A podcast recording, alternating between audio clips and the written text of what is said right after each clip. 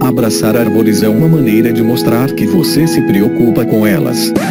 1, 2, 3, 4. If you'll all gather close around the phonograph and listen carefully, I'll tell you how we're going to have a whole lot of fun.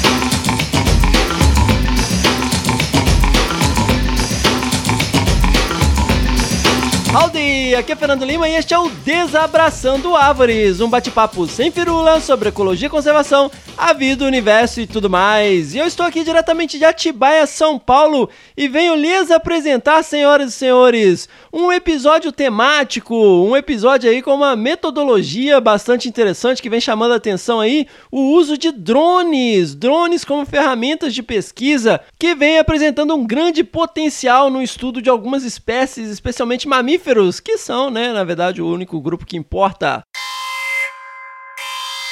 Alerta de ironia. Atenção, isto é uma ironia. O Fernando está sendo irônico. Atenção, isto é uma ironia. E para falar sobre este assunto, eu trouxe ninguém mais, ninguém menos que o professor Dr. Fabiano Rodrigues de Mello, que vocês já conhecem aqui de diversos episódios do podcast. Então, fiquem ligados, fiquem ligadas, porque obviamente está sensacional! Pessoal, vamos aqui rapidamente para os nossos jabás. Sigam lá nas redes sociais, no Facebook, o Desabraçando Árvores Podcast, no Instagram, o arroba Desabrace, no Twitter também, o arroba Desabrace. E somos um podcast, um não, quatro. Sigam lá os nossos quatro podcasts, o Desabraçando Árvores, o Que Bicho é Esse, o Que Bicho é Esse Crianças e o Caderno de Campo lá no Spotify, na Amazon, no Orelo e na Apple Podcast. Se inscrevam no Google Podcasts ou no Cashbox e favoritem no Deezer para não perder nenhum episódio. Lembrando que se você ouve lá no Spotify, deixe lá cinco estrelinhas na avaliação pra gente, porque isso nos ajuda e nos deixa felizes e cotetes. Hey, that's something everyone can enjoy. Pessoal, este é um projeto independente que se sustenta literalmente a partir de um grupo absolutamente maravilhoso de apoiadores e apoiadoras que abraçaram o Desabraçando né, na nossa campanha de crowdfunding lá no apoia.se barra desabrace, apoia.se barra desabrace ou através de doações pontuais no PicPay, no arroba desabrace. Os apoiadores e apoiadoras têm acesso a um grupo exclusivo no WhatsApp, acesso aos bastidores, desabracevas, né? A gente tá sempre trocando ideia lá. Então, se você se sente compelido, se você se sente compelida, né? se você acredita no que a gente tá fazendo aqui, considere aí apoiar o nosso projeto a partir de um real lá por mês no apoia.se barra desabrace. Esse projeto continua existindo porque essas pessoas financiam o projeto, né, com as despesas que nós temos mensalmente. Então, mais uma vez, se você se sente compelido, se você se sente compelida, considere aí apoiar a partir de um real o nosso projeto e manter esta bagaça aqui online.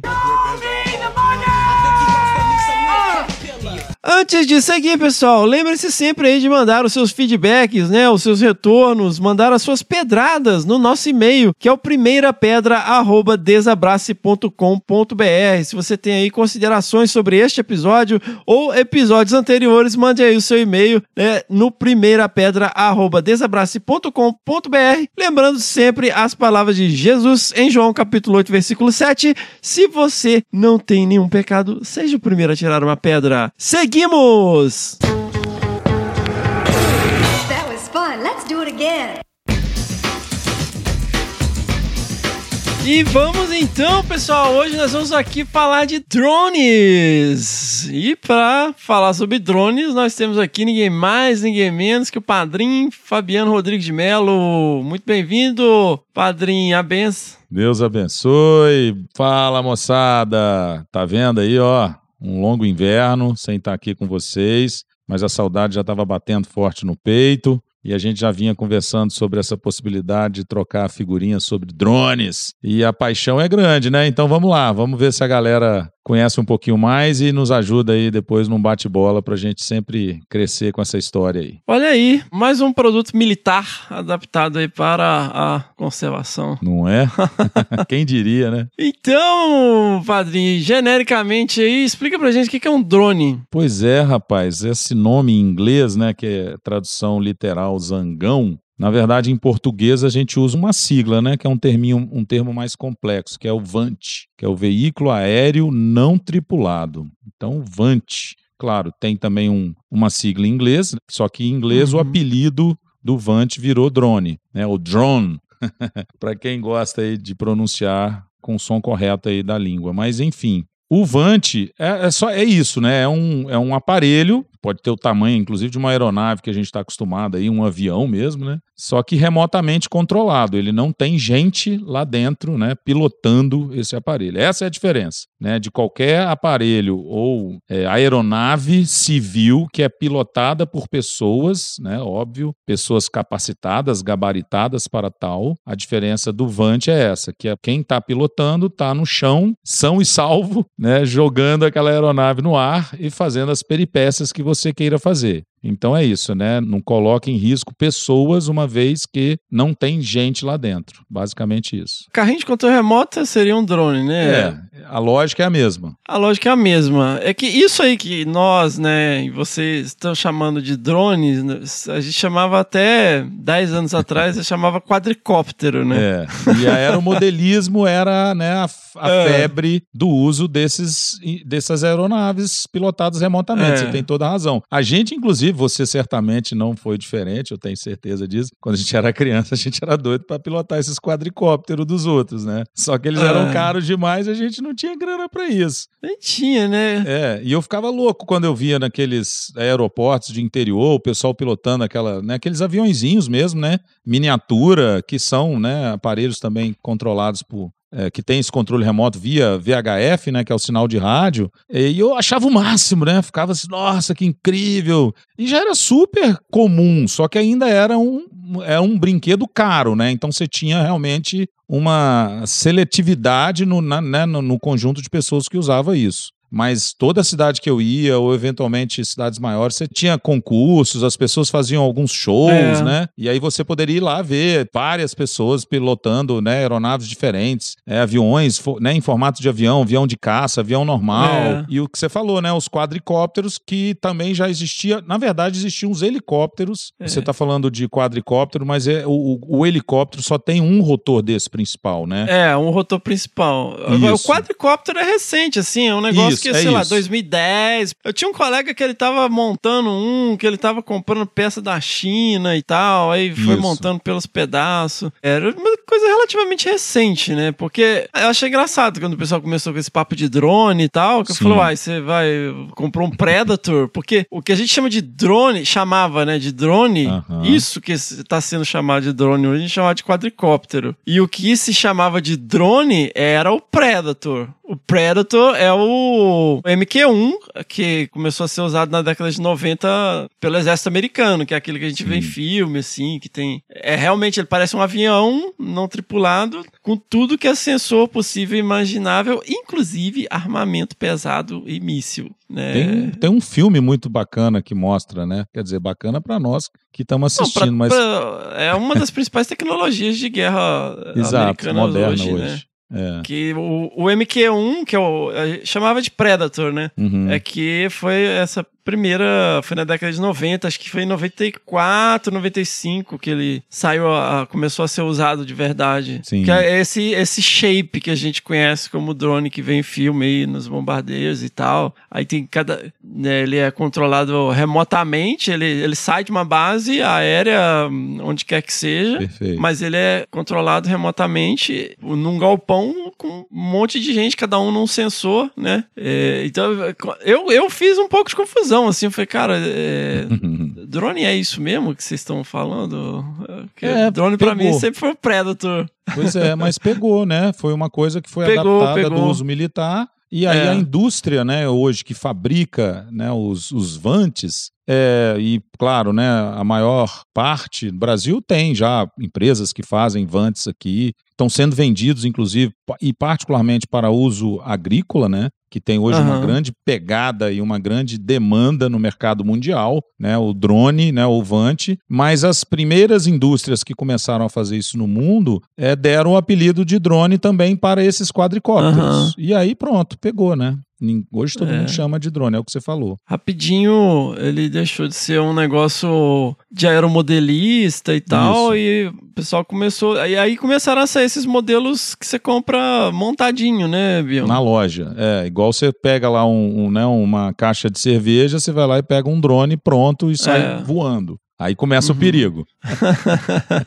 Que agora tem pra tudo que é gosto e bolso, né? Exato. Mas o que eu costumo falar, afilhado, é que é engraçado assim, as pessoas ficam né, empolgadas com a história quando conversam comigo. Eventualmente, pessoas leigas mesmo, né? É Nem que trabalham na nossa área, de, ou que seja de conservação, de ecologia, ou seja, que estão fora do mundo acadêmico. E elas vêm me falando, porra, vou comprar um drone que eu acho o máximo. Eu falo, ah, pois é, achei um de 500 reais, mil reais. Putz, pode esquecer, né, cara? Porque, na verdade, não existe um drone com qualidade hoje no mercado mundial, tá? Que seja barato. Ah, igual você falou, eu posso ir numa loja hoje comprar um drone? Posso. Mas se você quer voar com segurança, sem deixar cair na cabeça de uma pessoa, certamente é um drone que vai te custar um precinho razoável. E aí a galera fica, ah, eu não gosto de drone porque outro dia na praia eu vi caindo na cabeça de uma pessoa. Óbvio, era um drone fajuto, né, que é vendido paralelo aí, vamos dizer assim, que são empresas que fazem esses aparelhos exatamente diminuindo o custo, né, ruins e que não tem segurança nenhuma de voo. E aí, de fato, uma hora ele cai na cabeça de uma pessoa. Costuma machucar, mas machucar pouco. São aparelhos leves, né? As hélices são re- relativamente flexíveis. Então, assim,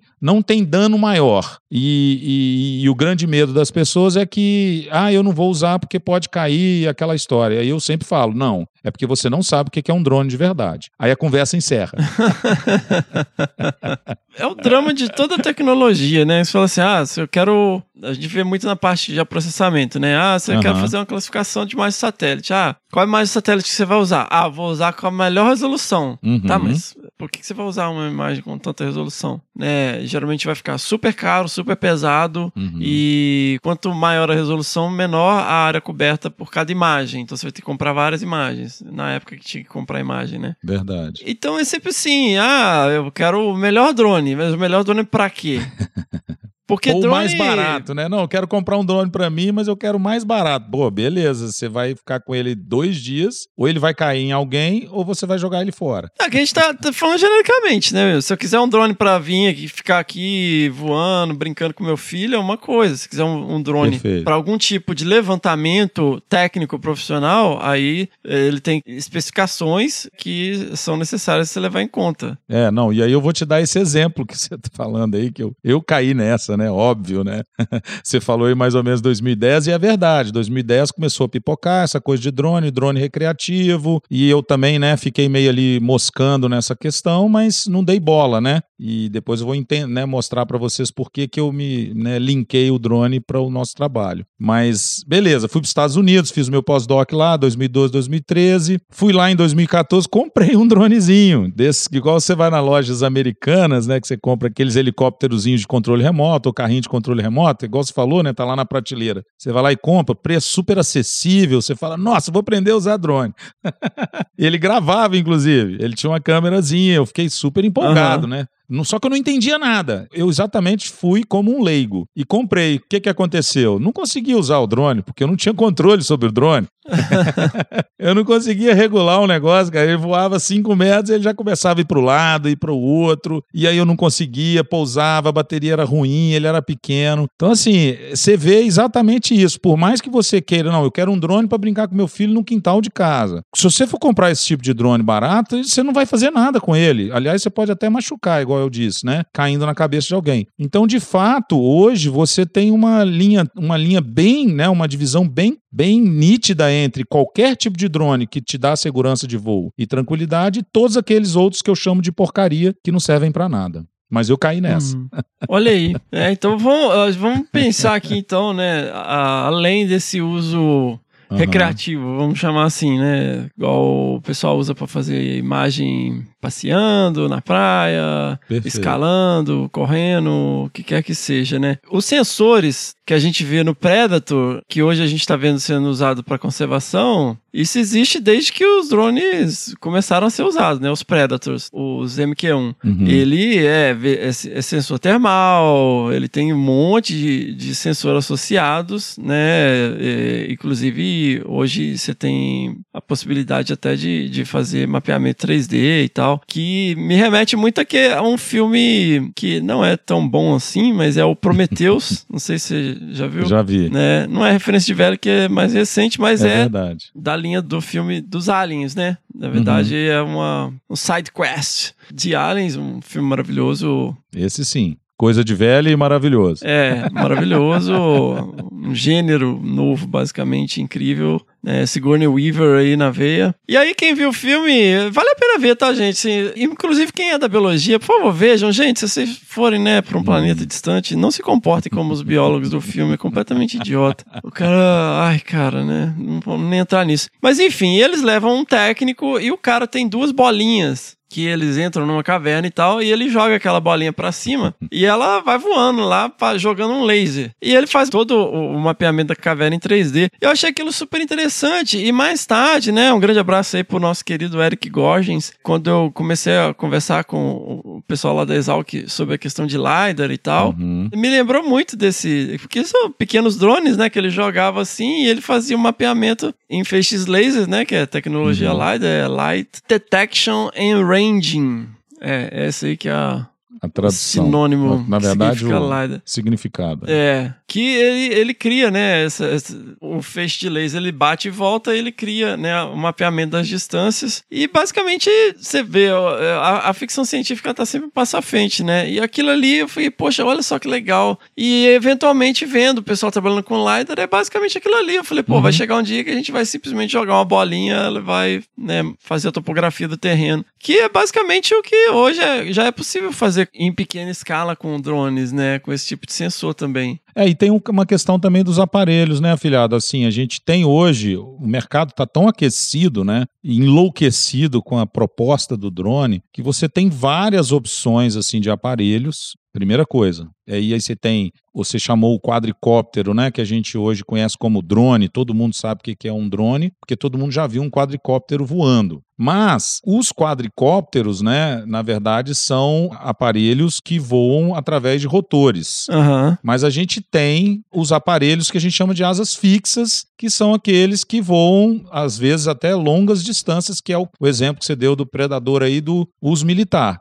Às vezes é, a gente pode ter uma hora, uma hora e meia, até mais tempo de voo, dependendo do aparelho Uhum. que você usa. Isso é uma coisa legal. Então você tem as opções de asa fixa, rotores e aí outros, né? Até a gás, por exemplo, você pode chamar ele de, de vante porque ele não está sendo pilotado por ninguém lá dentro. E, e é uma bola de gás que vai lá e leva alguma coisa para você e faz as medições que você precisa. Mas o, o mais legal é isso que você falou. Além do, da diferenciação entre os aparelhos, você tem o que você pode levar acoplado ao aparelho. Então, hoje, a capacidade tecnológica está tamanha que você pega, então, esse aparelho né, com sensor LiDAR e coloca acoplado a um drone de alta tecnologia embarcada que vai fazer o serviço para você. E aí você lembrou do Uhum. nosso querido amigo Eric, que né, baseou através do LiDAR. E provavelmente, nesse caso, eu imagino que tenha sido aviões mesmo, né? Aviões, larga escala é usado avião mesmo, né? Larga escala é avião, não tem jeito. Você tem que gastar muita grana e pôr gente para pilotar a aeronave. A máquina é gigante, né? É que, é que tem máquina agora também, tá evoluindo Verdade. a tecnologia e tal. Mas é que a, a tecnologia em si, do exemplo que eu usei no filme, Uhum. ela é, é basicamente a mesma tecnologia, só que num dronezinho. Perfeito. joga é, assim. que a gente ainda não tem disponível no mercado. É. Mas eu concordo contigo. É uma questão de tempo. Você, você vê hoje, né? Aham. A DJI, que é a empresa chinesa, pessoal, DJI, né? Que a gente chama em inglês, é a que domina o mercado mundial de drones. Então a gente está falando aí entre 60% a 70% dos drones vendidos no mundo são fabricados pela chinesa DJI. Tem muita gente, inclusive, acha que é americana. Mas a americana Altel mesmo, né? Que está vendendo uns drones legais hoje, ela é basicamente uma imitação da DJI. Mas tá bom, tá com os aparelhos legais. E aí você tem várias outras firmas, né, no mundo, na Europa, você teve a Parrot, que né, até hoje produz drones, né? Você tem a própria GoPro americana, que estava tentando fazer uns drones, mas depois ela já desistiu. A Alteu também está fazendo é, drones de qualidade, ela é americana. E aí vai embora. Você tem outras firmas que fazem principalmente esses drones mais comerciais e mais industriais, né? Que são usados tanto para a indústria civil pesada quanto para o agronegócio, né? Hoje a gente tem aparelhos Uhum. super interessantes que fazem, por exemplo, plantio de mudas, que jogam sementes e fazem plantio de mudas. Eu estava conversando isso hoje com uma pessoa, que economiza 75% se fosse o caso de você ir lá plantar ou pagar um helicóptero ou, ou você mesmo manualmente plantar. Então, sim, fica 75% mais barato usando o drone e dispersando sementes. Mas o que é mais quente nos drones hoje, principalmente esses para fins né, é, comerciais ou de trabalho, são os sensores que você acopla a ele. O LiDAR é um deles, mas a gente, por exemplo, usa com muito sucesso, que é o, o objetivo maior dos trabalhos que eu tenho feito com conservação, é o sensor térmico, né, infravermelho, que tem uma visão de calor. E aí a Uhum. gente tem ele embarcado em drones. Mas, ah, eu quero um multispectral, um hiperespectral, ou seja, é um que vai me dar lá aquelas questões de folhagem, de cobertura florestal. Eu quero, né, por exemplo, tem vários sensores hoje com, com essas diferenças que estão dando, sei lá, qualidade né, de plantações. Em que sentido? Ah, as plantas estão ok, estão doentes, estão com a falta de algum tipo de substância, de algum produto. Então, assim, os aparelhos estão com tecnologia embarcada tão sofisticada que a gente consegue, inclusive, colocando um, um LiDAR de pequena dimensão num drone, fazer mapeamento de florestas. Claro que na escala proporcional que o drone consegue voar. É o que você falou, uma escala amazônica não tem jeito, vamos ter que usar aeronave é, civil. Mas numa escala menor, você pode usar esses sensores em drones. Então, assim, o mercado está efervescente, está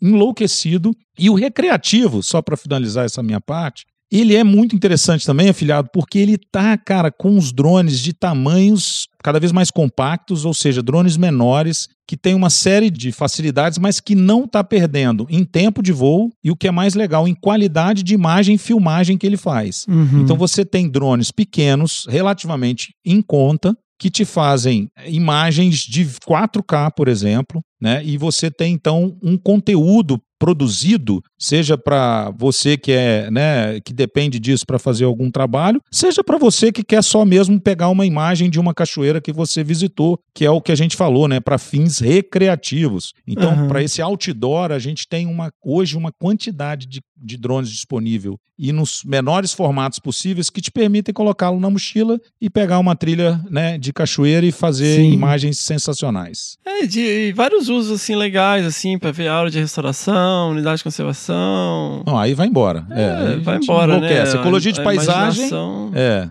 Para ecologia de paisagem tá também incrível, assim. Coisas que a gente só podia ver a, a partir de helicóptero, né? Basicamente é o avião, né?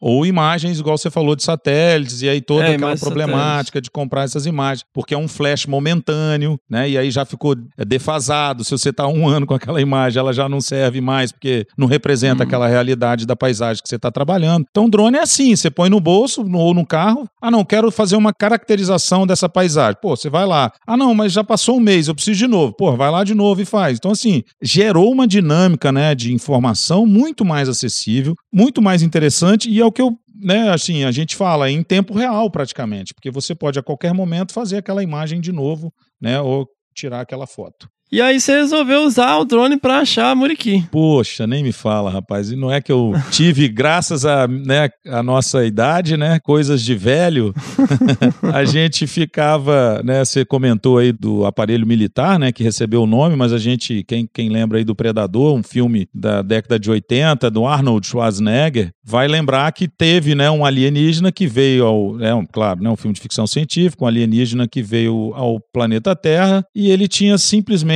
o que ele gostava de fazer, como que ele tinha como hobby era caçar seres humanos, exatamente porque ele tinha ah, uma visão né, de infravermelho, então ele enxergava as pessoas na floresta tropical, por exemplo, e ninguém o via. Claro, ele tinha um dispositivo de ficar invisível, né, isso a gente ainda não conseguiu, mas ele tinha uma, uma visão ah, de infravermelho, então ele detectava as pessoas. E é óbvio que eu fiquei carregando isso comigo, né? Assim, tipo, porra, seria demais, né? Ver os macacos na floresta com essa visão mais específica. E eu vi isso acontecendo já. Então, lá em 2015, quando eu vi que o drone estava começando a crescer, eu vi pessoas já usando as, as- os sensores de termais, né, infravermelho, para detecção de animais. Na Austrália já tinha gente usando com koalas, já tinha uma equipe nos Estados Unidos usando com um tipo de daquela cabra de montanha, né, aqueles Uhum. Aque- aqueles mamíferos que ficam muito, Sim. muito isolados em topos de montanha. E, o, e eu já sabia que o helicóptero, por exemplo, quando a gente usava em, em- em processos de fiscalização, a gente conseguia detectar os muriquis. Né? Então, o que, que eu Uhum. pensei? Já que eu não posso comprar um helicóptero, que não é uma coisa banal comprar um helicóptero, né? É uma aeronave civil, você precisa de piloto, né? Uma série de outras regulamentações. Eu pensei que o drone poderia ser uma opção. E, de fato, as pessoas já estavam usando drones com câmeras É. termais. Aí eu falei, porra, fechou, né? Se eles estão usando achando koala, né? Numa área de eucalipto, beleza, numa floresta de eucalipto nativa na Austrália, eu vou, porra, vou conseguir usar aqui. O pessoal tava fazendo também estimativa de densidade populacional de, de ungulados também, com imagem termal à noite, né? Sim, então assim, já estava É. bombando essa possibilidade de usar, e eu falei, vamos fazer isso aqui no Brasil, né? Eu não tinha visto ninguém fazendo nada, ninguém comentava sobre isso, eu tinha certeza que sobrevoos, né, com aeronaves, seja civis ou não tripuladas, como o caso de drones, iria achar os muriquis, porque a gente já tinha experiência com os helicópteros. Aí eu encarei, falei, não, vamos embora, vamos fazer um drone funcionar aqui para os muriquis. Só que o desafio da época, em 2016, e eu estava confirmando isso com, com um engenheiro mecatrônico que me ajudou a montar o primeiro drone que a gente usou, o Marcos Costa. Ele falou: não, Fabiano, realmente não tinha naquela época nenhuma empresa que estava produzindo o que eu queria, que era uma câmera híbrida. Hoje já virou praga, mas aquele momento da fabricação e do uso de drones, não se tinha uma câmera que poderia filmar simultaneamente imagens 4K, né, ou Full HD, né, que naquela época nem 4K ainda era facilmente disponível, é colorida, né, que a gente quer dizer que é- são, são, são as, a- os sensores RGB que a gente chama, né, que são as, Uhum. o, o espectro de cor, né, que a gente consegue enxergar, e a infrared, né, a, infra, a infravermelho que a gente colocaria junto. Então não tinha. O que, que esse cara fez? Ele montou, né, uma caixinha que poderia ser carregada por um drone que estivesse com as duas câmeras simultaneamente filmando. Então ele Uhum. montou esse drone pra gente, né, com uma- um recurso que a gente ganhou da Fundação Grupo Boticário. Em 2016 a gente aprovou um projeto, né, que a gente chama de Programa de Conservação Muriquis de Minas. Ele acabou de encerrar com a pandemia, a gente atrasou dois anos, né? Então a gente era para ter encerrado em 2020, a gente encerrou agora no ano passado, em 2022. Essa grana nos permitiu então construir esse primeiro drone em 2017, que a gente apelidou carinhosamente de Drone Key, que é um S900, né, da DJI também, era o aparelho já existia, sabe, afilhado? O drone já existia, ele era inclusive usado. Olha que loucura, para vocês terem uma ideia, pessoal. Esses drones dessa linha S da DJI 2016, 17 eles começaram a fabricar e tinha até um octacóptero afilhado de oito hélices que rodavam simultaneamente. Ele era um monstrengão. O meu tem seis hélices, o drone Key. Mas ele já é grandão. Por, sabe para que que eles estavam usando esses, esses drones? Muito naquela Ah. época. Para filmagem, cara, para filme, para colocar as câmeras Uhum. DSLR Sim, elas são mais pesadas, né? muito mais pesadas, mas elas têm uma qualidade de imagem, foto e vídeo que já estavam 4K. Então a galera acoplava essa câmera, velho, num dronezão desse e começava a filmar cenas de ação, né? Aham. O que a gente começou a ver com frequência a partir de 2015, 2016 nos filmes, que a gente acha que é tudo helicóptero ou avião que está fazendo, na verdade já são os drones com essa tecnologia embarcada. Só que logo na sequência, a DJI não foi boba em nada, ela lançou a linha Spire, que é a que domina o mercado de cinema hoje no mundo. Por quê? Porque é só você colocar uma câmera muito boa ali de alta resolução, 4K, 8K, pô, o pessoal já tá falando em 12K, velho. Imagina. Caramba. 12K, acabei de ver hoje aqui essa tecnologia, né, já se tornando disponível. Então, a linha Inspire da DJI substituiu essa linha S, onde você tinha que colocar uma câmera pesada. Por quê? Porque o próprio Uhum. sensor dela de câmera fotográfica já vinha com a qualidade que, que as- aquelas câmeras DSLR tinham. Então, fechou. Uhum. Aí essa linha foi embora, mas era o que a gente tinha disponível, até para trabalhar essa questão de montar gimbal, né? A gimbal é, é a estrutura, né? É a mão, né? Que segura as câmeras na que cara não do deixa ela, ela não, não, não passa pra câmera o tremor de tudo que tá em volta. Ela mantém a câmera estática. Exatamente, ela mantém a câmera estática porque ela tem amortecedor ali no gimbal, né? Que faz com que ele então não trepide enquanto o drone tá voando, tomando porrada de vento, rajada de vento. Ele trepida bastante, mas a câmera não. Ela se segura ali. É Que é engraçado, eu tava vendo um filme agora recente, Ah. era um filme mais antigo, assim. E aí você nota, né? Eu falei, cara, olha a imagem aérea filmada de avião, né? Você fica assim, caraca, que porcaria, meu. a abertura do filme, sabe? Vai mostrando as montanhas, aí você vê assim que, cara, esse troço não tá muito estável, sabe? Por uma razão simples, né? Não tinha essa tecnologia É, antes. é porque tinha uma pessoa ali segurando É, a câmera, né? exatamente. Ou amarrada no avião, sei lá. É aquele programa, né? O Brasil Visto de Cima e acho que o Mundo Ah. Visto de Cima, que é uma, uma série, né, internacional que a gente tem também, Hum. que foi, tipo, franqueada aqui pro Brasil, é, são aeronaves, são helicópteros ou aviões. Normalmente eles usam helicópteros para fazer essas imagens. É claro que hoje, né, as mais recentes, você vê que são muito boas porque eles têm o que você falou.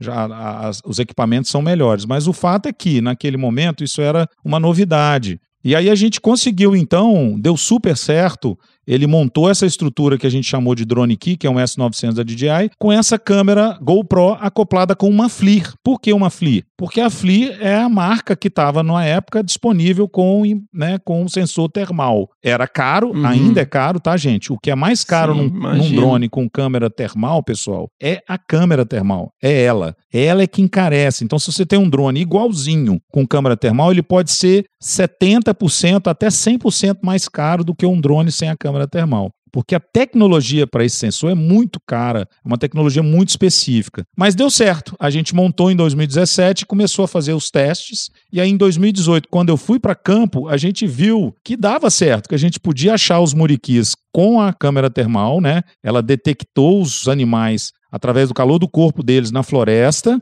E o que era mais legal, né? Eu conseguia contar os bichos que estavam meio que escondidos nas copas e isso Uhum. ampliou a minha capacidade de detecção. Então, a minha detectabilidade a partir do drone com termal se tornou três, cinco vezes maior do que se eu estivesse ou sobrevoando com uma aeronave ou simplesmente tentando voar com um drone com câmera colorida. Hoje, inclusive, Perfeito. afiliado, a gente já tem, digamos, dados bem consolidados, né, que a gente vai começar agora a espalhar aí não só na, né, nas revistas científicas especializadas, mas a gente já está apresentando aí em congressos, né, em, em outros fóruns de discussão, que assim é imbatível, né, é incomparável ao poder de detecção usando a termal em relação à câmera colorida. E aí se criou o drone key. É, eu acho que isso também tem a questão da capacidade. óbvio, né? Hum. Você vê ah, o high ground, né? Você vê as coisas de cima, você tem uma percepção maior, mas também de capacidade de deslocamento, né? O que me remete a uma das primeiras vezes que eu vi Muriqui, que foi na Serra do Brigadeiro. A gente andou o dia inteiro, literalmente, né? A gente Aham. sai de uma. 5 horas da manhã, subimos montanha, desce montanha, vai, vale, sobe, desce, vai. Aí eu acho que era o quê? Umas 4 horas da tarde, a gente já tava se preparando pra voltar. Tava no Mirante com a Elaine, Aham. ficava lá na Fazenda Brigadeiro. Grande abraço aí, querido Lele e a Elaine. E aí a gente viu um grupo de muriqui. Apareceu, né, pelo alto ali da cumeira da montanha. Uhum. Aí durante 20 minutos eles desceram todo o vale. Aí, gente, tentem imaginar aí montanhas de Minas, você tá ali no Mirante, Milhares de vê hectares. um, um grupo né, de muriqui, uns 60 bichos, a floresta balançando, ó, que momento mágico, incrível e tal. Mas aí depois de 20 minutos, você percebe que eles, nesses 20 minutos, eles atravessaram tudo que você levaria mais umas 8 horas pra andar. aí você fala, é, realmente, é bem difícil acompanhar esses bichos, né? Nem se eu tivesse uma cauda prensa, eu ia atrás, né? Porque, e foi esse momento, você fala assim, cara, como que habitua, né, esse bicho? Que relação, né? E aí quando você tá falando, né, de detecção, pra você saber se a espécie tá ali, cara, é muito ingrato isso, porque exige um esforço enorme, né, de deslocamento e a área que você cobre enquanto observador é, é muito, muito reduzida. E aí, com, quando você pega um drone e sobrevoa por cima da copa das árvores ali, você tem uma percepção. E, e isso eu tô falando só visualmente, né, Bião? Aí se você adiciona aí um sensor termal, pô. Não, então, e eu acho que esse foi o grande lance, né? Eu vou te dar um, dois exemplos, né? Do Brigadeiro, inclusive. O primeiro, que eu acho que é o mais marcante, foi quando a gente, usando o drone aqui em 2018, achou esse grupo de muriquis que fica ali na sede, né? O nosso querido amigo Lele, Leandro Moreira, do MIB, Grande abraço, Lelê. Ele conseguiu, né, dentro do projeto, iniciou com ele, com a Elaine, igual você mencionou, e depois ele continuou e está com o projeto hoje Montanhas dos Muriquis, que ele coordena lá no Brigadeiro. Ele conseguiu, então, definir mais ou menos quais são os grupos que tem ao longo do parque, e ele sabia desse grupo da sede, mas a gente nunca teve, por conta da nossa limitação e capacidade de acompanhar os bichos na mata, condições de monitorar esse grupo. E aí, no, em 2018, com o drone aqui em mãos, eu consegui achar os bichos lá, né, na, numa área de mata perto da sede. Vi que era esse grupo, né, porque o Lele confirmou que aquilo era a área de uso que ele normalmente ah, conseguia detectar os bichos. E a gente contou o número de indivíduos em praticamente nove minutos, sete a nove minutos de voo. Uhum. E eu lá, quietinho na trilha. Então, eu consegui fazer com esse voo, afiliado, o que eu precisaria talvez de duas a quatro pessoas durante um ano, dois anos, em trilhas espalhadas pelo parque, exatamente o que você falou, eu consegui cobrir esse esforço em nove minutos de voo com drone. Porque não é só achar os bichos, né? Você está falando aí, a dificuldade de acompanhá-los mostra que você vai ter dificuldade em contar o, o grupo de forma correta. E o Sim, drone não. sim. Ele facilitou isso pra gente. Então, acho que isso foi o primeiro exemplo clássico. Agora, para te dar né, a sensação que você teve aí, lá na Fazenda do Brigadeiro, com o Lele e com a Elane, eu agora, o ano passado, fui com o Lele, na mesma Fazenda do Brigadeiro, e tinha anos que ele não, né, não monitora os grupos de lá, né, e particularmente Uhum. o grupo do Matipozinho, né, o Matipó, Matipozinho, que era a área que ele ficou lá, né, ele e a Elaine habituaram os bichos. E aí, cara, foi assim, decolei o drone, ele falou, ó, essa é a área que os bichos usam. Pronto, deu 3, 5 minutos, achei o grupo do Matipó. Filmei, fotografei, belezinha. Aí o Lelê, pois é, tem encontros de grupo pra cá. Talvez o grupo de lá seja inter... Cara, sério, afiliado, no mesmo voo, velho, eu peguei um grupo de macaco prego, que logo que eu saí, esse grupo de muriquis do, do Matipó e esse outro grupão que fazia vezes, né, de trombar o território ali um do outro e ter encontros de grupo porque eles estavam é, é, se aproximando do, do território do outro. E aí, pô, 15 minutos de voo, 17 minutos de voo, desci com o drone, eu tive em 15 minutos de voo encontro com dois grupos de muriquis. Contei os indivíduos, tem a localização geográfica. Quer dizer, isso é inimaginável do ponto de vista, igual você falou. Você ficou o dia inteiro andando, velho. Você teve que ir lá pro É. Mirante, não sei aonde. Então, assim, é surreal. Né, o ganho que a gente está tendo em termos de, de aprofundar né, os- a quantidade e a qualidade dos dados que a gente está coletando. Otimizar também, né, meu? Pensando em locais onde você não tem certeza da ocorrência do bicho, o que, que Perfeito. tá acontecendo, né? É, Eu acho que otimiza muito, né? A gente está super afim de usar também para resgatar fêmeas isoladas. A gente tem Uhum. muito isso para muriqui, né? Para quem não conhece a espécie, pessoal, é, né, ouça lá o primeiro, uhul, primeiro desabraçando. Nossa senhora, 2018.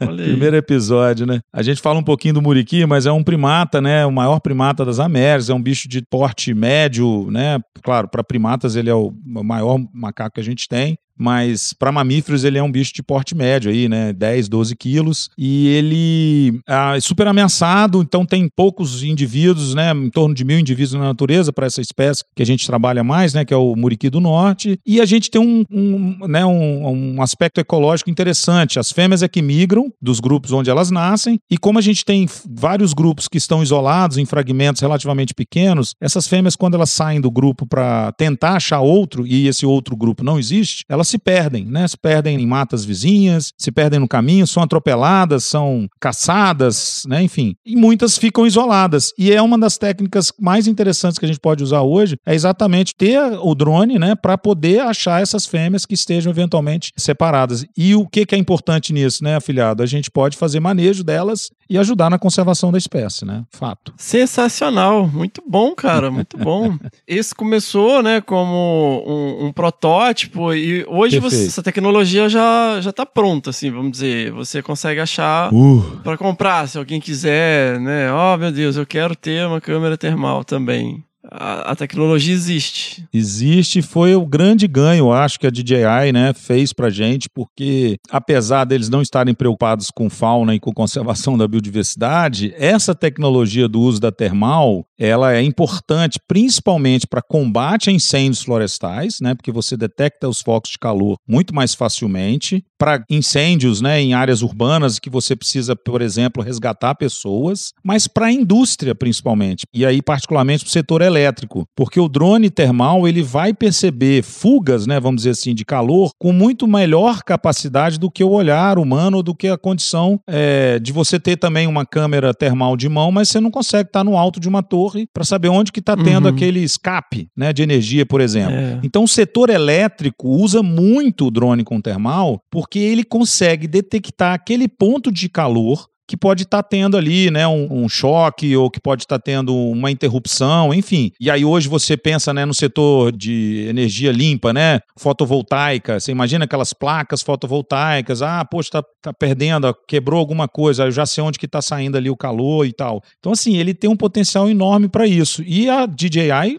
enxergou, né? Opa, se tem um, um, né, um nicho que eu posso ocupar é esse. E aí ela começou a lançar drones com câmera termal acoplada. E o que é melhor, híbrida. Aí, tipo, 2018 já veio no mercado uma câmera híbrida, que a gente falou, opa, nossa solução tá dada, né? Apesar da gente ter feito, se eu tivesse patenteado, a gente nem pensou nisso, né? Sacanagem. Mas enfim, não dava nem tempo. Os caras são muito mais rápidos e muito mais né, capacitados, né? Com uma empresa, pô. E aí a gente começou a ver no mercado, então, essas câmeras híbridas. Só que, detalhe, quando eles começaram a lançar, afiliado, elas tinham uma resolução péssima, sabe? Hum. Muito ruim. E aí o primeiro drone que veio, igual você falou, né? Que você encontra na prateleira pronto, é o Mavic Dual, que é um drone que é uma linha das sequências, né, da quem conhece aí os drones da DJI, né, o Mavic ou Mavic, ele é as linhas que hoje são mais vendidas, tá? É a linha mais vendida, na verdade, porque ele é super prático, é um drone que você dobra, né, a- os braços dele, então ele fica compacto e aí quando você abre ele aumenta e você tem, portanto, um drone maior do que você está vendo ali ele compactado.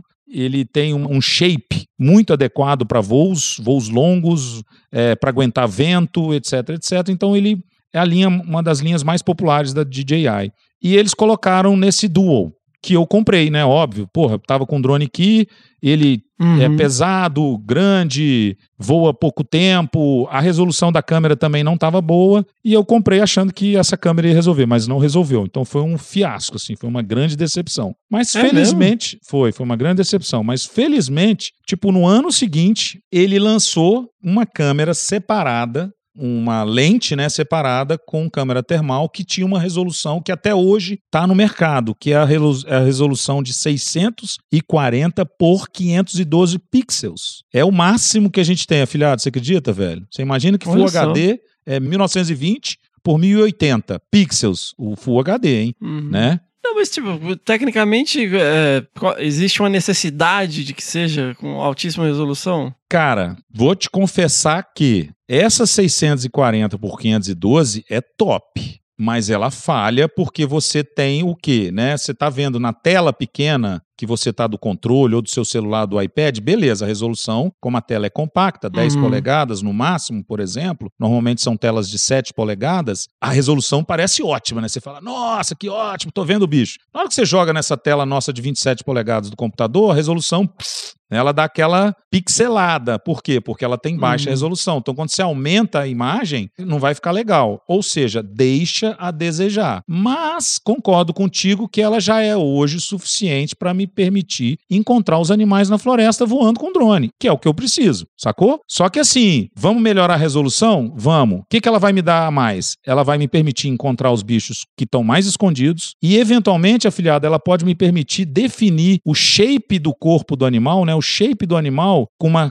já que a qualidade é melhor, e eu já posso, só usando a termal, dizer que aquilo é um coati, ou que aquilo é um bugio, ou que aquilo é uma Ah, macaco tá. prego, sacou? Entendi. Então hoje, dependendo da distância que eu tô, eu não consigo ter essa determinação da espécie pela termal. Entendi. Eu preciso da colorida para identificar a espécie, sacou? É, porque assim, a gente tem que pensar, são ferramentas, né? Isso. Assim, igual, por exemplo, eu- a gente trabalha com armadilhas fotográficas, né? Mesma coisa, Câmeras mesma com lógica. sensor de movimento. Mesma lógica. Se eu sou capaz de dizer qual é a espécie, whatever. Uhum. Eu quero registros legais? Lógico que eu quero registros legais. Inclusive, né, conseguimos umas câmeras com resolução melhor justamente pra isso. Pra quê? Porque Uhum. é pra divulgar o projeto, pra né, a foto do gatinho em cima da árvore andando, olha lá que bonitinho, eles coçando e tal. Mas assim, tecnicamente, se eu sei dizer se é uma jaguatirica ou um gato do Mar do Sul, whatever, né? Não precisa de estar linda a foto, né? Perfeito. Então eu digo assim, do, do ponto de vista técnico, ele, ele atende. Atende. Só que eu Ah. acho que Eu acho, eu até perguntei isso agora para esse meu amigo, né, o Marcos,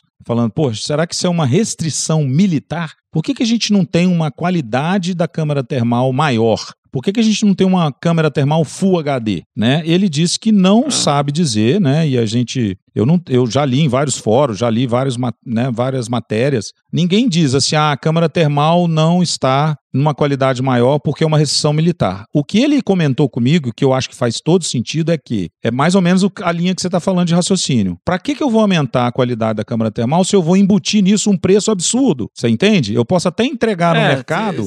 as- que às vezes a tecnologia ela não é, não tá, Não está acessível, é só isso. não tá acessível, né? É. É, ela existe, mas não pode estar acessível porque não tem gente que paga, não tem como pagar. Uhum. Às vezes a- É. é, o preço, se a gente já paga esse absurdo para essa qualidade que tem disponível, imagina se a gente dobra essa qualidade. Então eu concordei É. um pouco com ele. Assim, eu acho que hoje não é nenhuma restrição militar, pode ser necessariamente uma restrição é, econômica, assim, né, de viabilidade Uhum. econômica. Os caras lançam uma Full HD te- é, termal, mas ela custa 200 mil reais. Quem vai comprar? A gente que tem Uhum.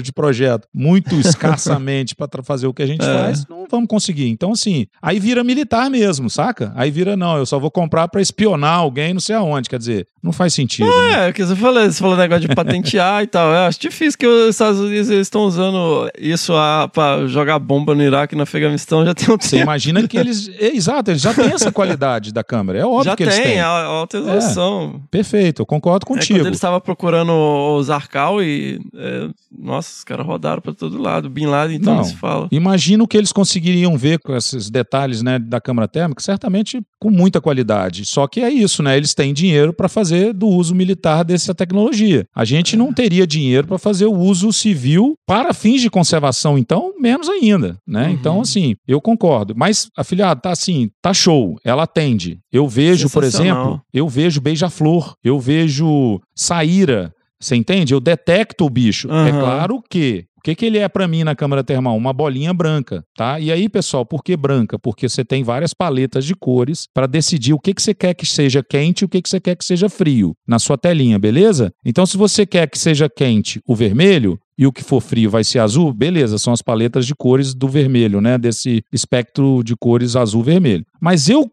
adoro voar com a paleta de cor preta-branca, simples. Porque o substrato que está frio, ele fica escuro, praticamente preto, e qualquer coisa que tenha calor vai ficar branca para mim. Então ela é tipo uma luz que brilha na hora que tem um animal. Então a. Dá mais capacidade contraste, né? mais contraste. Essa é a razão. Eu Uhum. adoro voar com essa É. paleta de cor, mas aí é onde eu quero chegar. Eu vou ver uma saíra, vou, ela vai estar lá uma bolinha branca para mim na minha tela. Só que é isso que eu falei para você da resolução. Mesmo que eu dê zoom, que só vai piorar a minha resolução, né? Que vai pixelar ainda mais a minha imagem, eu não sei dizer o que que é aquilo ali. Vai ficar um burro, porque hoje a nossa qualidade da termal não permite. Então eu não consigo definir o que é se eu não tiver uma câmera colorida. Por isso a demanda da câmera híbrida. E, e aí você perguntou, né? Pô, mas hoje eu estou lá na prateleira né, de um supermercado, eu acho um drone com câmera híbrida termal. Acha? O que, que é demanda colorida, afilhado? Porque aí eu posso pegar entender que espécie é aquela. E para melhorar, o que, que a DJI está fazendo? Tá pondo zoom ótico nas câmeras coloridas, porra. Olha aí.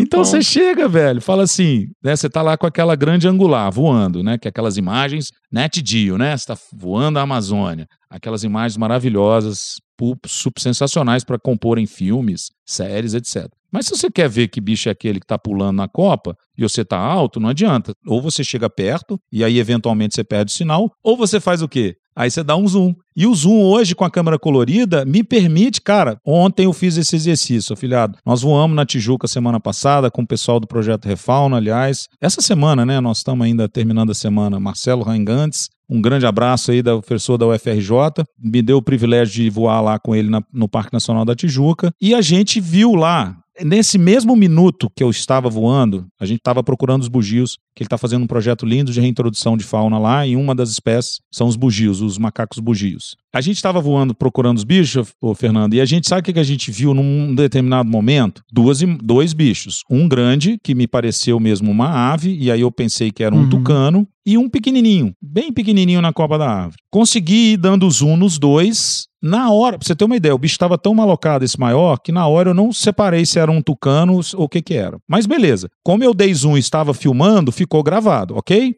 Aí aquele pontinho branco, que eu sabia que era um bicho, mas não sabia o que, que era, porque a termal não me dá essa definição, eu meti o zoom lá. Mas, cara, quando eu meti o zoom, é uma copa de árvore fechada e a tela pequenininha do seu controle remoto que você tá lá pilotando o drone, não te dá a chance de você ver que tinha um bicho ali. Mas eu tava filmando, beleza? Voltei pra cá essa semana. O que, que eu fiz? Peguei esse filme, falei, deixa eu ver que bicho eram aqueles que eu tava filmando, que eu não identifiquei na hora do voo. Cara, batata, bingo! Na hora que eu pus aqui na minha tela de 27 polegadas, afiliado, eu fui lá, filmei um jacu, Penélope, provavelmente superciliares, que tem lá, e filmei. Sabe o que, era esse bichinho, cara? Piquititinho, que deu pra pegar na câmera Hum. colorida? Graças ao zoom, uma saíra, saíra azul, né? Dacnix caiana, Uhum. velho. Deu pra identificar a Caramba. espécie, bicho. Deu pra identificar a espécie. Sensacional, Eu hein? fiquei muito feliz, cara, porque eu falei, caraca, olha o potencial dessa ferramenta. Só que, de novo, a câmera colorida foi essencial para eu identificar a espécie. Aham, combinação de sensores. Olha aí. Combinação de sensores, isso aí. Muito bom, padrinho. O potencial aí é quase que a Infinito. imaginação, né? Tô bem nessa. E pra te falar a verdade, hoje a Mônica brincou, a Mônica Montenegro do CPB lá do, do Centro Nacional de Conservação dos Primatas Brasileiros, né? Centro Nacional de Pesquisa. Ela falou assim: pô, Bião, a gente tem que ter um drone pra anestesiar os macacos na, na, na mata. Eu falei, opa, você não acha que eu já tô de olho na, na DJI pra gente fazer um case de sucesso com isso? Cara, os drones hoje recreativos, afiliados, você põe um óculos, né? Um, um, um goggles, que Uhum. eles chamam lá, que é um óculos de realidade virtual, cara. Você mexe a cabeça, o drone vai pra baixo. Se você abaixa. Ah, eu vi umas competições, os caras entram em É. construção, entra, sai, volta, é muito legal. Não, surreal. E os drones pequitinhos, sabe? Bem minúsculos assim, que tem uma capacidade de bater nos obstáculos e não cair. Aí eu brinco com ela, Uhum. né? Eu brinquei com ela. Falei, porra, óbvio que nós vamos fazer a DJI produzir um drone com dois dardos anestésicos pra gente capturar muriqui no futuro. Olha aí. Quem sabe, hein? Muito Quem bom. sabe? Mas vamos lá, padrinho, vamos lá. Assim, é metodologia, né? Assim, É a metodologia. gente, crianças, não cai, não se apaixonem por metodologias. Né? É É, igual quando todo mundo começou a ter acesso à câmera trap, né? Ah, com o que, que você trabalha? Trabalha com câmera trap. você fabrica câmera trap? Você, que que você manufatura câmera trap? O que, que você É. faz com a câmera trap? É, o Bião hoje é piloto de drone. Eu falei, porra, não É, tem você, trabalha com o quê? Eu trabalho com drone. O É. que, que, que você faz com drone? Mas e aí, Bião? É o método, né? Isso. E vamos falar dos resultados, né? O que, que isso está gerando? Está se transformando em ciência? O que, que isso está se transformando? Ótima Além, a parte de divulgação, acho que nem precisa muito, né? Porque, porra, né? Imagem e tal, vai ter mal e o tá voando. Quem, Nossa, chama muita atenção, é. Quem não quer, né, meu? É, e E chama aí atenção. todo mundo, né? nossa, eu também preciso de um drone, eu, tô- eu quero um drone para mim também, eu quero achar os meus animais aqui na minha floresta. Mas e aí? É, e aí veio o que eu, eu, eu- lembro, né, assim, é uma das conversas mais importantes que eu tive com o Marcos e com o pessoal que não é da biologia, né? O Marcos é um engenheiro mecatrônico que eu mencionei, meu sobrinho, Daniel Aham. Mello, que também me ajudou a pensar um pouquinho no drone aqui na época, ele também é da TI, né, da tecnologia de informação, e eles sempre me falaram isso. Cara, hardware, né, o, aparelho, é, o drone, é moleza. Hoje a gente tem tecnologia para fazer, mas o que, que você vai fazer com isso? Onde É. que você quer chegar? Né? E aí vem o que você falou. O que, que eu estou produzindo? Né? Então hoje eu estou produzindo dezenas e dezenas de imagens né, com horas e horas de voo, mas que me permitem, se eu souber trabalhar esses dados, extrair informações preciosas como coordenadas geográficas, número de indivíduos, espécies detectadas e por aí afora. né? Então, sim, dando o básico. Mas se eu quiser usar o mesmo drone que eu tenho para procurar os muriquis, eu posso fazer com ele o quê? Né? Análise e caracterização do habitat que eu estou ali. Né? Então, posso fazer imagens ou fotografias e, por exemplo, montar um ortofoto mosaico que vai me dar cobertura florestal, uso do solo, ou seja, eu transformo aquilo ali no ambiente SIG, né, de geoprocessamento, eu transformo aquilo ali em mapas, né, em produtos que eu vou estar trabalhando dentro dessa informação, né, de paisagem, conectividade, parará, parará. E aí é o que você falou, né, se eu estou trabalhando com determinado software, eu posso pegar e transformar aquilo em 3D, então eu posso saber a altura da floresta, do dossel, uma série de coisas que a gente vai produzindo. Isso paralelamente ao meu trabalho foco que é contar os muriquis, achar os muriquis, né, e trabalhar essa questão de maneira mais precisa. Agora tem um gargalo, afiliado, que é um passo importante que eu precisava dar e que eu não estou conseguindo, e vale aí para todos que estão pensando em usar da metodologia, é que uma das grandes limitações hoje é que a gente não tem software disponível no mercado, né? E eu falo isso mercado mundial, que vai lá pegar as minhas imagens e usar através de inteligência artificial, por exemplo, né, deep learning, e me dizer quais são as espécies que eu deixei de ver durante o voo, quais são aquelas espécies, qual o número de indivíduos que estava ali, e aí produzir, por exemplo, para mim uma lista completa, uma planilha Excel que eu vou trabalhar esses dados, né, para fazer todas as outras análises que eu quiser fazer. Então hoje eu tô com esse obstáculo, porque a produção é igual você falou, né? Porra, câmera trap, você vai produzir vídeo e foto pra caramba. Um monte É. de coisa. Você vai ter que trabalhar isso depois. Então a gente está nessa fase. Só que hoje você tem, né, várias maneiras de trabalhar esses dados de câmera trap e utilizá-los rapidamente com boas, né, com bons resultados que você vai obter. A gente está com esse gargalo porque são horas e horas de vídeo que a gente precisa é, é, peneirar, né, filtrar para saber Uhum. o que, que eu vou ter realmente de bons resultados para trabalhar aí sim questões ecológicas, questões de conservação, responder questões importantes que eu estava levantando sobre paisagem, sobre conservação, sobre É. o uso do habitat. E agora a gente tem né, uma série de coisas que podem ser trabalhadas de maneira precisa, como dieta, comportamento, porque eu tenho o zoom, então eu posso ficar voando com o drone longe sem atrapalhar né, o comportamento natural das, das espécies, e aí coletar dados de comportamento, dados de dieta. Uhum. Cara, é uma infinidade. Assim, a gente tá bem É assustado. fantástico, cara. Enquanto metodologia, assim, é o que eu tô falando, eu acho que a imaginação é o limite, né? É o assim, limite. de você ter esse contato visual e não só com primatas, mas com outras espécies também, que você tem a possibilidade de monitorar De remotamente. Uhum. Porque, cara, é um paradoxo, né? Por exemplo, o pessoal começou a usar os gravadores, né, autônomos. Aí você tem lá Isso. a gente, no caso, a gente programava, gravava um minuto a cada 10 minutos. Então, a cada 10 minutos, o negócio ligava, gravava um minuto de áudio. Uhum. Aí você tem 144 minutos por dia para cada gravador. Aí você tem 10 gravadores, você tem mil. mil 440. Não, você tem. É 144, 1440. É, põe um zero na frente aí. Isso. Aí quando você vê, você tem 4 teras de Acabou. áudio. É. E aí, né? Aí você tem lá, ah, pô, eu tenho 50 mil fotos, não sei o quê.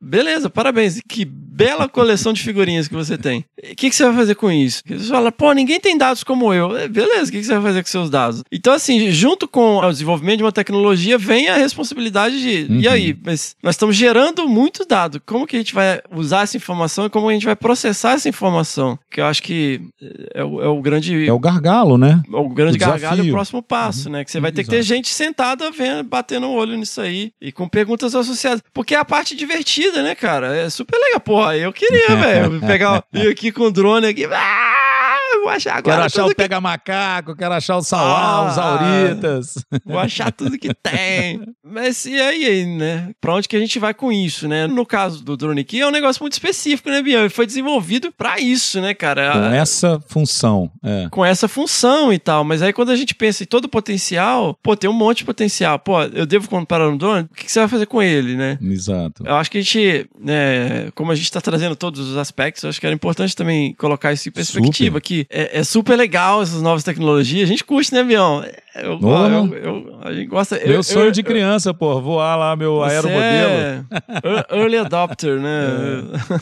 Mas a gente tem que ter sempre isso em mente, tá, gente? A gente tá pensando em. Mesmo que não seja algo estritamente acadêmico científico, mas que tenha uma função para conservação. Sim. O, o que de- imediatamente dá pra gente pensar é toda a questão audiovisual e tal, mas também, né, no caso de uma espécie ameaçada como o muriqui, igual você falou, encontrar indivíduos isolados para manejo e tal, achar onde os grupos estão rapidamente, né? O, o- Parque Estadual do Cerrado Brigadeiro, os bichos tão- não estavam sendo monitorados há um tempo. Pô, eles estão aí? Qual que é o tamanho do Exatamente. grupo atual? Faz- Né? É, hoje, isso, dá para eu colocar isso dentro de um programa de monitoramento de longo Exato. prazo, onde o drone vai fazer a contagem para mim e a detecção dos bichos dentro daquele espectro de área que eu estou percorrendo. Ele pode fazer isso muito bem, a cada dois meses, a cada, sei lá, semestre, duas vezes por ano, eu vou lá e vou com o drone. Ó, beleza, os muriqui estavam lá. Ah, esse ano eu contei set- 60 bichos. Ah, nesse ano eu contei 45. Opa, entendeu? Quer dizer, você faz monitoramento É. de longo prazo com a ferramenta. É, show me the money, Boticário, todo ano você corre a Mata Atlântica inteira.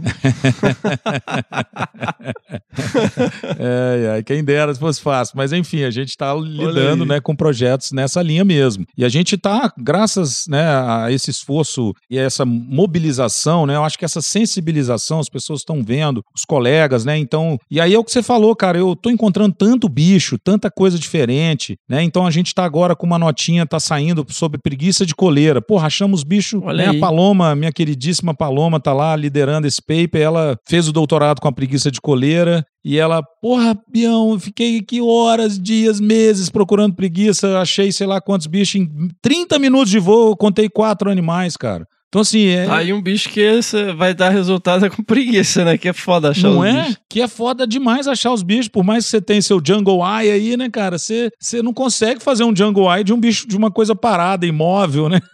você tem que transformar ali muito bem sua visão ali pra você detectar o bicho. Tem vários macetes, aquela história do ouriço preto. Porra, peguei ouriço preto, afilhado. Peguei vários bichos, cara. Estamos também já preparando a nota pra ouriço, porque eu tô pegando muito ouriço num determinado horário. Eu até brinquei de bate ouriço, né? O horário, o bate horário, o ouriço horário, assim, cara, de 6 a 7 da tarde. Eu tô pegando muito Crepuscular, ouriço. né? Isso. E aí, cara, é sensacional. Ou seja, é um raio de. É um espectro de ação para vários grupos de fauna que nos deixa maluco. E aí a gente tá divulgando isso para todo mundo, falando e fazendo as pessoas se interessarem. Por quê? Porque Uhum. eu quero que vira igual o GPS é hoje, igual o câmera trap, né, cara? A gente precisa usar, a gente precisa forçar essas empresas a Exato, transformar essa tecnologia em algo útil para a conservação. Eles não enxergaram isso, tá? Eles não enxergaram isso. As grandes empresas como a DJI não enxergaram esse potencial. Mas eu estou decidido a fazer desse potencial algo real que a empresa vai chegar e falar assim, cara, que sensacional essa linha de trabalho que eu posso investir conhecimento, ciência para fazer esses caras protegerem esses bichos. Eu vou investir pesado, porque se eles quiserem, meu irmão, nós vamos arrebentar de fazer coisa bacana com esse tipo de tecnologia. Mas, de novo, é metodologia. Então, eu preciso ter a minha pergunta bem elaborada, eu preciso ter exatamente o que, que eu quero responder, né? E aí coletar esses dados de maneira adequada, analisar esses dados, que vem aquele desafio que eu estava falando contigo, analisá-los bem para transformá-los em produtos, né? Em conhecimento, em eh, ações para conservação, em particular de espécies ameaçadas. Então, assim, estamos nessa fase. É, tá florindo, né? Nós estamos florindo essa metodologia, essa ciência. E navegar nessa, nesse, nesse florescer é gostoso demais, né, cara? Porque aí a gente esbanja de criatividade, né? Sensacional, muito bom, padrinho.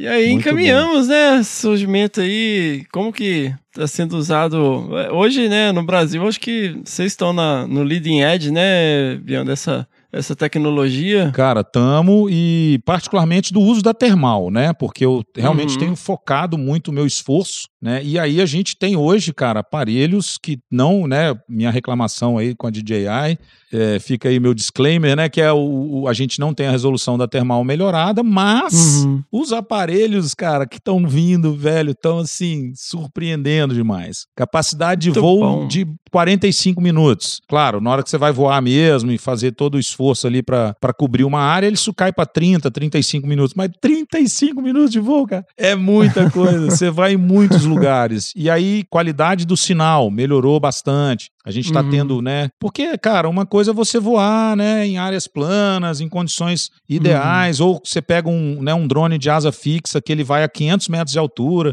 fica voando ali horas, né, de uma, duas horas num território enorme. Não tem problema nenhum a questão de sinal, porque ele voa, é um voo automatizado, né? Um voo automático. A gente só voa manual, porque eu, particularmente, tenho preferido, né? E vou provar, inclusive, que para essas espécies arborícolas e particularmente raras, o voo manual é a melhor metodologia, né? Para a gente encontrá-lo. A gente tem um problema sério, porque a gente vai em áreas montanhosas, onde o sinal de rádio que vai, né, do controle para o drone, rapidamente ele se perde, porque tem um obstáculo, que é uma montanha, que é a floresta, você está no fundo do vale, o drone está, entendeu? Então tem uma série de coisas que dificultam o nosso voo em, em maior qualidade em uma área maior. Então, isso hoje é um problema, mas a gente está melhorando isso, então os drones estão tendo né, um- uma recepção de sinal melhor, e aí você consegue voar áreas mais eh, montanhosas, mais, eh, com mais declividade, e a Uhum. qualidade da câmera colorida tem ampliado muito. Então, eu tenho tido câmeras 4, 8K já embarcadas em drones né, que a gente pode comprar, e o zoom, que eu acho que foi o grande ganho, assim, porque, ah, eu tô ruim de sinal, eu tô longe, mas eu vi com a câmera termal que tem um bicho no fundo do vale. Eu vou me aproximar, o sinal some, então eu não posso. Então, o que, que eu faço? Substituo esse movimento pelo zoom, e aí eu consigo confirmar a espécie, etc. Então, assim, a gente está ganhando, por um lado, várias coisas interessantes, apesar da gente ainda estar tá estacionado né, com essas questões de qualidade de sinal e da qualidade da câmera termal. Mas, cara, tá indo. Nós vamos romper esses desafios muito em breve. Eu eu quero pilotar drones assim. Muito bom! Sensacional, padrinho. Pô, obrigado aí por você compartilhar pra gente é, em primeira mão aí o, suas experiências com essa tecnologia. Acho que tem desenrolado muito rápido, né? Foram poucos anos, teve um desenvolvimento muito grande. E, e com certeza vão ter outros grupos trabalhando com isso aqui e mostrando como ela pode ser útil de outras maneiras e vamos transformar isso em ciência. Perfeito. Absolutamente sensacional. Não, estou muito feliz também porque é isso que você falou, né, cara? A gente a gente está né, aí correndo aí contra o tempo para poder usar da ferramenta em prol da conservação, né? Isso é fato, uhum. isso é o uhum. nosso cerne, né, da questão que a gente trabalha com a metodologia. Mas, de fato, ela está muito rápida, ela está mais ou menos igual ao celular, tá, gente? Não, não se não se iludam. É impressionante como as, essas empresas querem vender drone, então elas vão colocando no mercado cositas a mais nos aparelhos e aí você fala, putz, esse meu já está defasado, vou comprar outro. Só que é para esse universo, né, recreativo. No nosso caso, você comprando um drone que é muito caro, ele é, não, não, não, não se iludam, é um drone com termal aí está na faixa de 40, 50 mil reais no mínimo. Então, uhum. como ele é um drone caro, eu também vou poder usá-lo também 3, 4 anos, né, afilhado? É igual carro, moto, né, uhum. né, de projeto. Você vai usar é. até acabar. não dá para você falar, ah, esse ano eu vou trocar de drone, ano que vem eu vou trocar de drone. Não dá. Não dá para você acompanhar também nessas né, novidades, vamos dizer assim, no mercado. Ou seja, se você for comprar um aparelho hoje do zero e você tem aí uma verba, pense com carinho, porque você já tem coisas atualizadas que vão ser mais legais para você. Mas, eventualmente, drones com câmera termal, igual o Mavic 2 é, é, Enterprise Advanced, que foi o modelo lançado, se não me engano, em 2021, ele é excelente, ele faz totalmente o trabalho que a gente precisa. E, portanto, vai ser um drone bem vendido aí, né, até um futuro próximo. Então, assim, apesar de estar rápido, a gente sabe que a tecnologia disponível é muito boa e se você tem recurso, invista, porque vale a pena, né, o esforço, uhum. é, a grana investida. E é isso, né, cara? Eu estou muito feliz aí, te agradeço demais pela oportunidade. Você sabe que é um prazer inenarrável estar aqui com você, estar aqui nesse movimento. Sempre fui fã, sempre fui apoiador e sempre fui uma pessoa que teve, né, não só muito carinho, muito amor, mas muita dedicação aí para apoiar vocês e fazer esse movimento crescer sempre. Você sabe disso. Você e minha querida filhada Mirinha. Muito bom, padrinho. Vamos que vamos. Obrigadão. Valeu, turma.